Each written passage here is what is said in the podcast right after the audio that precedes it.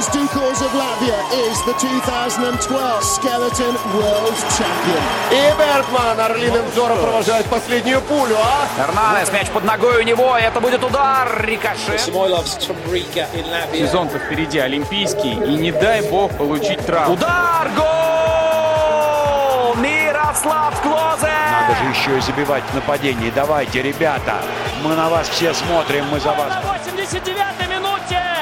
А пенальти-то такой липовенький, липовенький. Победы и рекорды, достижения спортсменов и команд, наших и зарубежных, история и секреты различных видов спорта, результаты текущих чемпионатов и интервью. Это программа «Спорт сегодня» на Латвийском радио 4.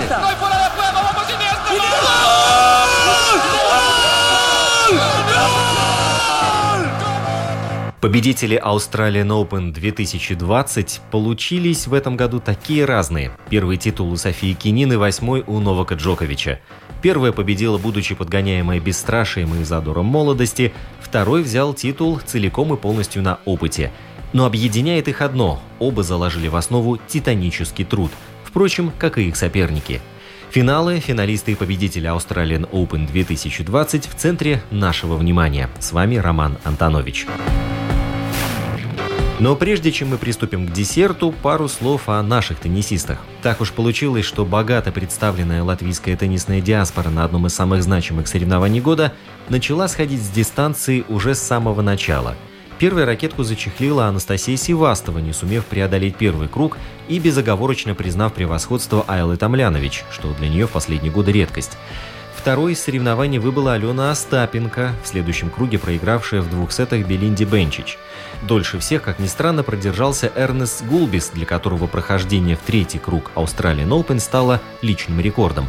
Но обыграть Гаэля Манфиса оказалось для Эрнеста непосильной задачей. В итоге тот, от кого больше всего ожидали хорошего результата, огорчил больше всех. 6-1.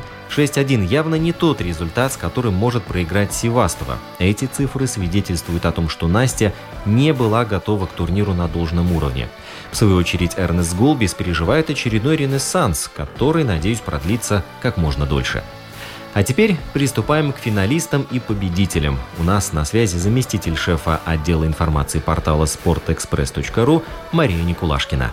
Мария, добрый день. Добрый день. Каждый турнир Большого Шлема запоминается чем-то особенным. Лично для меня Australian Open 2020 это были в первую очередь пожары, которые привнесли все-таки свой оттенок и оставили свой след на этом турнире. Пожары тоже, конечно, очень меня впечатляли, особенно поначалу, потому что к началу основной сетки Australian Open они вроде бы прекратились и не так сильно уже задымляли воздух. Но для меня все-таки это победа э, спасли Кенин в женской сетке, потому что, конечно, все знают, что женский теннис штука непредсказуемая, но что-то настолько непредсказуемое, это вообще очень странно. Всегда интересно, что победит, опыт или молодость? И, как правило, финалы нас э, балуют именно таким раскладом. На сей раз ближе к победе оказалась именно молодость. Так вот, за счет чего София сумела одолеть опытную Горбинью? А Софи была очень хорошо готова тактически, то есть у нее имелось множество вариантов, как переиграть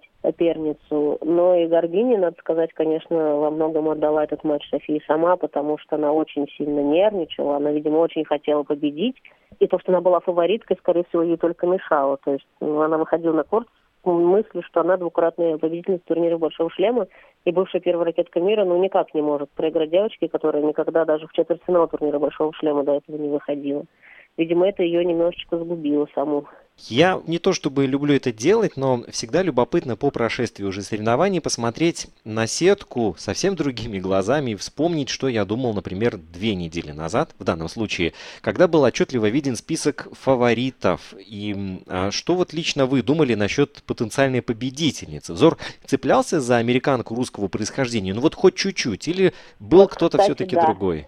Кстати, да, когда вот я смотрела на эту, она же вышла из сумасшедшей четверти. Четверти сетки, в которой была Сирена Уильямс, Слон Стивенс, Каролина Возняцкий, Мария Шарапова. Они были все в одной четверти сетки. И Кенин была с ними.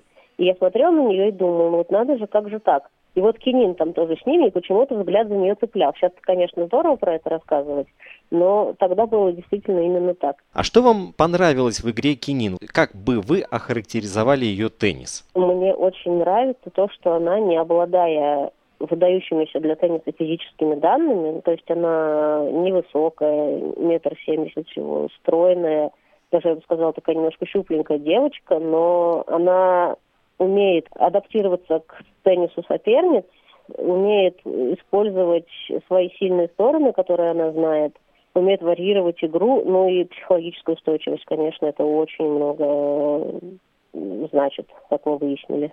Если посмотреть на женский теннис э, в целом, если мы оставим в стороне, скорее уже феномен Сирены Уильямс, то текучка кадров именно на вершине женской сетки, это скорее закономерность или все-таки а, после того, как Сирена Уильямс отойдет уже от больших теннисных дел, кто-то придет на смену и будет способен тоже долго удерживать пальму первенства? Или все-таки у барышень теннис получается такой, сегодня победа, а завтра еле-еле пробиваемся в сотню? Мне кажется, что будет второй вариант – дело даже не в печальном сегодня победа, а завтра пробиваемся в сотни. Просто их э, очень много девочек и девушек и женщин, скажем так, примерно одинакового уровня. То есть нет у кого-то, кто лучше других. То есть, условно говоря, сейчас все умеют бить по мячу, никого не напугаешь пушечной подачей и ничем таким.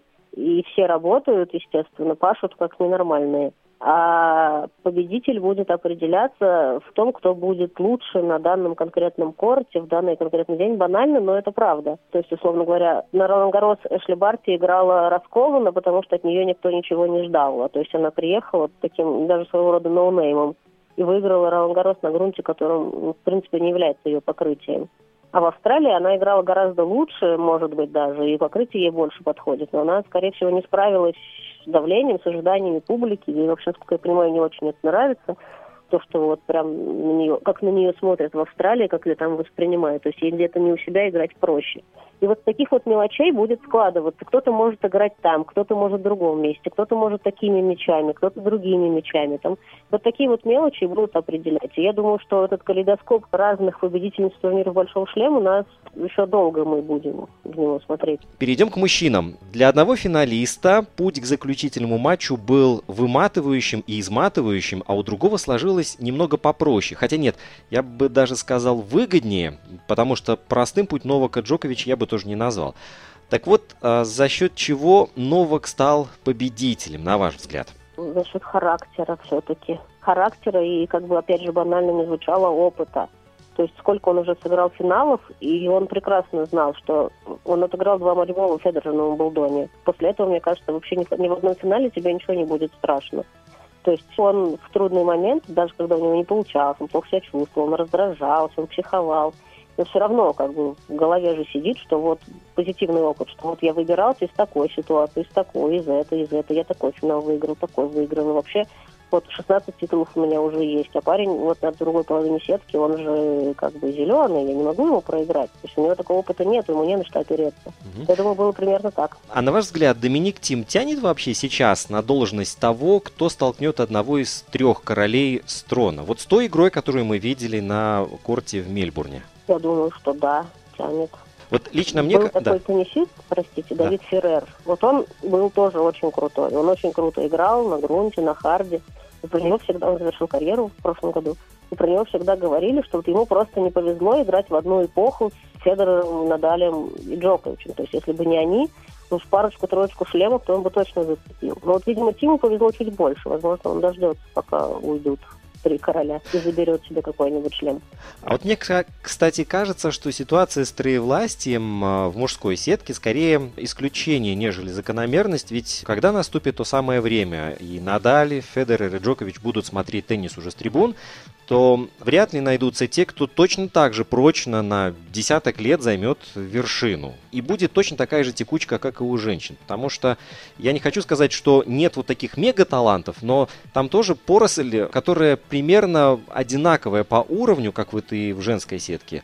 А вот эти три человека, они просто-напросто, я уж не знаю, за счет действительно вот гигантского опыта и, наверное, гигантского авторитета пока что еще держатся. Согласна, да. То есть, ну, то, что они втроем в одно время играли, это уникальный случай. У них почти 60 шлемов на троих. Ну, то есть, как бы это, это серьезный показатель. Они обошли всех, кто был до них, причем уже прилично оторвались, да, они конкурируют между собой. То есть это какая-то вообще совершенно другой уровень, другая лига просто.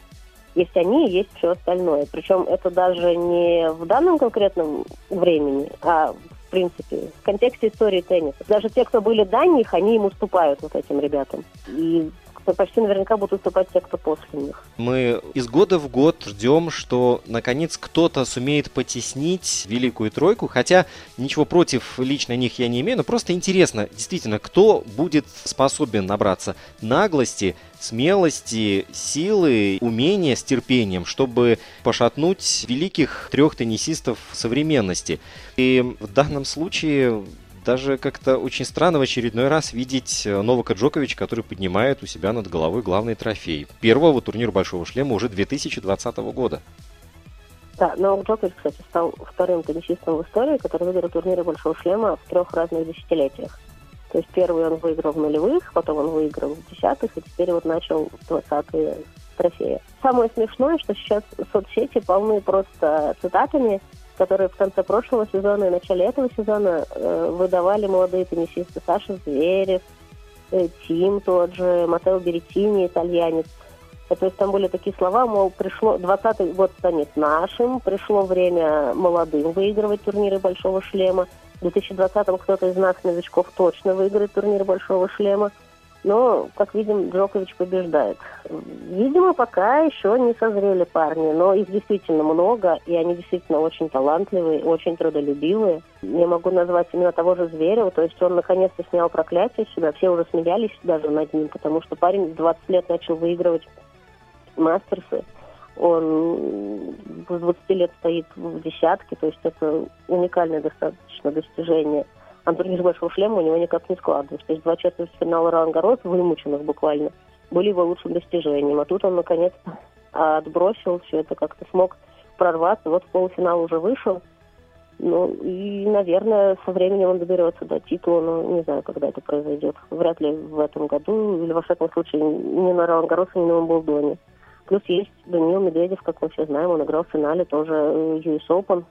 Тоже он большой молодец. И, кстати, именно его считают многие эксперты, в частности, вот Макс Виландер делал с ним интервью перед Australian Open, что вот именно этот парень русский больше всех созрел для победы на турнире Большого Шлема среди своих ровесников, сверстников. Просто потому, что он, у него игра отличается от них, то есть он больше как-то склонен анализировать свои действия и варьировать тактику на матч по ходу их. Если мы сравним финал с участием Новака Джоковича год назад и сейчас, то на этот раз у него шло все далеко не так гладко. Ему пришлось показать себя с необычной для нас зрителей стороны, когда он напрочь отключил эмоции и начал выходить из затяжного падения. Казалось, когда уже все потеряно, а, возвращая игру в свое а, русло. Вот лично для меня это стало откровением. Я такого Новака Джоковича не видел еще для меня вообще стало откровением, что он нервничал по ходу финала изначально. То есть он с первого сета начинал что-то кричать трибунам, нецензурно причем. Причем трибунам, которые были целиком за него.